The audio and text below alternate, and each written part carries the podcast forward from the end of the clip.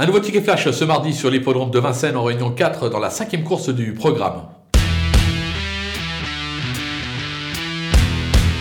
On va tenter un couplet Garato dans cette épreuve avec le cheval à battre de la course, le numéro 12, Idéal du Pomo, qui est tout simplement invaincu depuis ses débuts après 4 tentatives. Une nouvelle fois, c'est vraiment le cheval à battre. Ses limites sont totalement inconnues. Méfiance toutefois avec son compagnon d'entraînement, le numéro 11, Idéal de Castel, qui a quelque peu déçu ces derniers temps, mais qui a montré par le passé qu'il avait la poiture d'un tel lot.